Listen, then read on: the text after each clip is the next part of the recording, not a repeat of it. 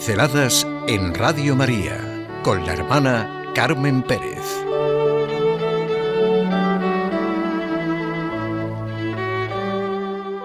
La aceptación de lo real, lo que hicieron los santos.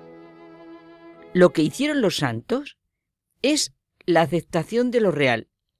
Por eso la Iglesia, nuestra Madre, nos presenta constantemente su experiencia, su vida.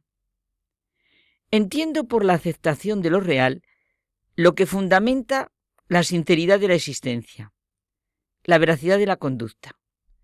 Como dice Romano Guardini, es el supuesto previo para lograr lo que merece la pena, o de todo esfuerzo de superación para que sea eficaz, cambie lo torcido, refuerce lo debilitado y compense lo unilateral es la aceptación de lo que es, la aceptación de la realidad de mí mismo, de las personas que me rodean, del tiempo en que vivo, la aceptación de las fuerzas que tengo y las debilidades, las posibilidades y los límites. Bueno, eso no significa que haya que darlo todo por bueno y dejarlo todo como está, por supuesto que no. Todo lo contrario. Cualquier esfuerzo por superarse descansa en reconocer lo que uno es. Solo actuaré en serio si asumo sinceramente la carga de mis limitaciones y defectos, y solo entonces podré empezar la labor de superación.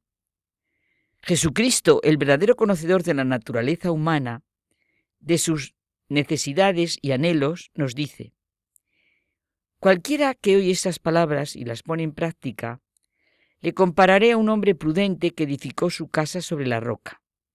Descendió la lluvia y vinieron los ríos y soplaron vientos y golpearon contra aquella casa, y no cayó, porque estaba fundada sobre la roca.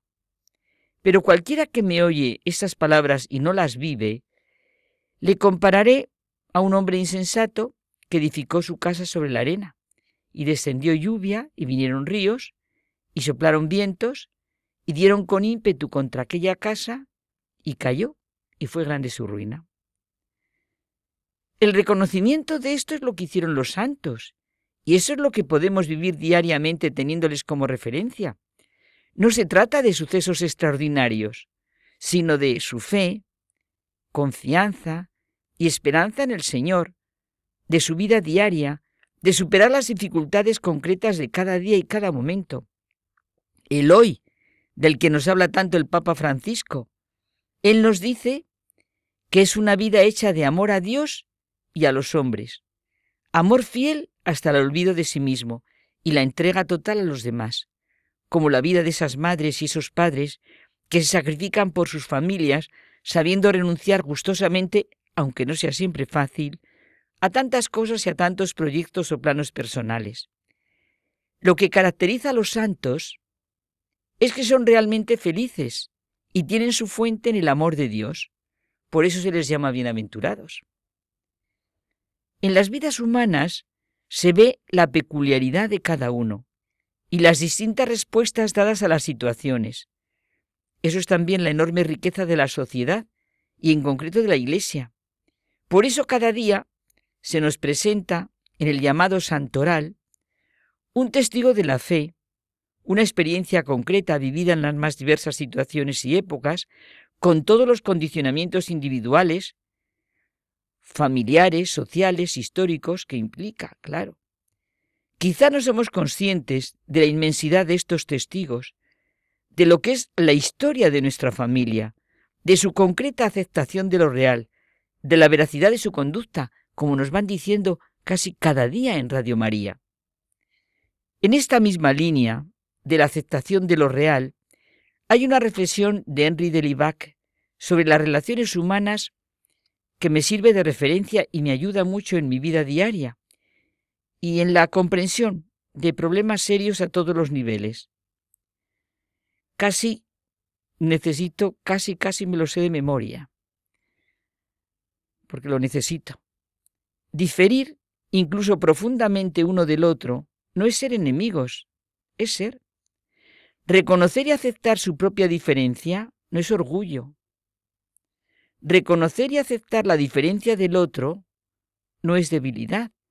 Si la unión debe ser, si la unión tiene algún sentido, solo puede ser unión entre los hombres que difieren.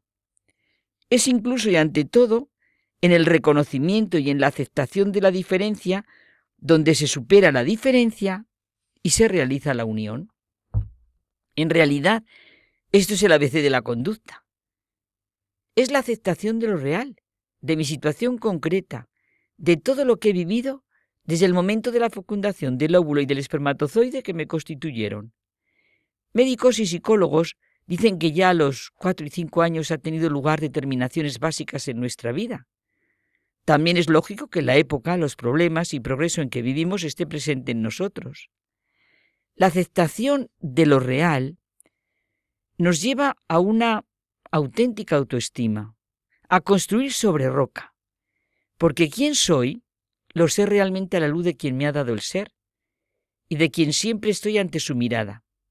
Saber vivir el presente, aceptando con sentido rico de la palabra, aceptación, mi momento actual, sin tratar de escaparme de él.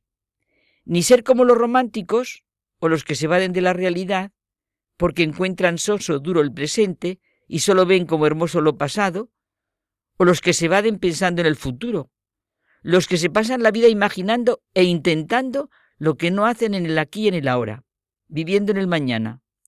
Recordemos el refrán, nunca dejes para mañana lo que puedes hacer hoy. Sí, realmente la aceptación de lo real es lo que fundamenta la veracidad de la existencia. Veamos en el Evangelio lo que es para Jesucristo la aceptación de lo real, el construir sobre roca. Eso es a lo que han puesto patitas los santos. Pinceladas en Radio María con la hermana Carmen Pérez.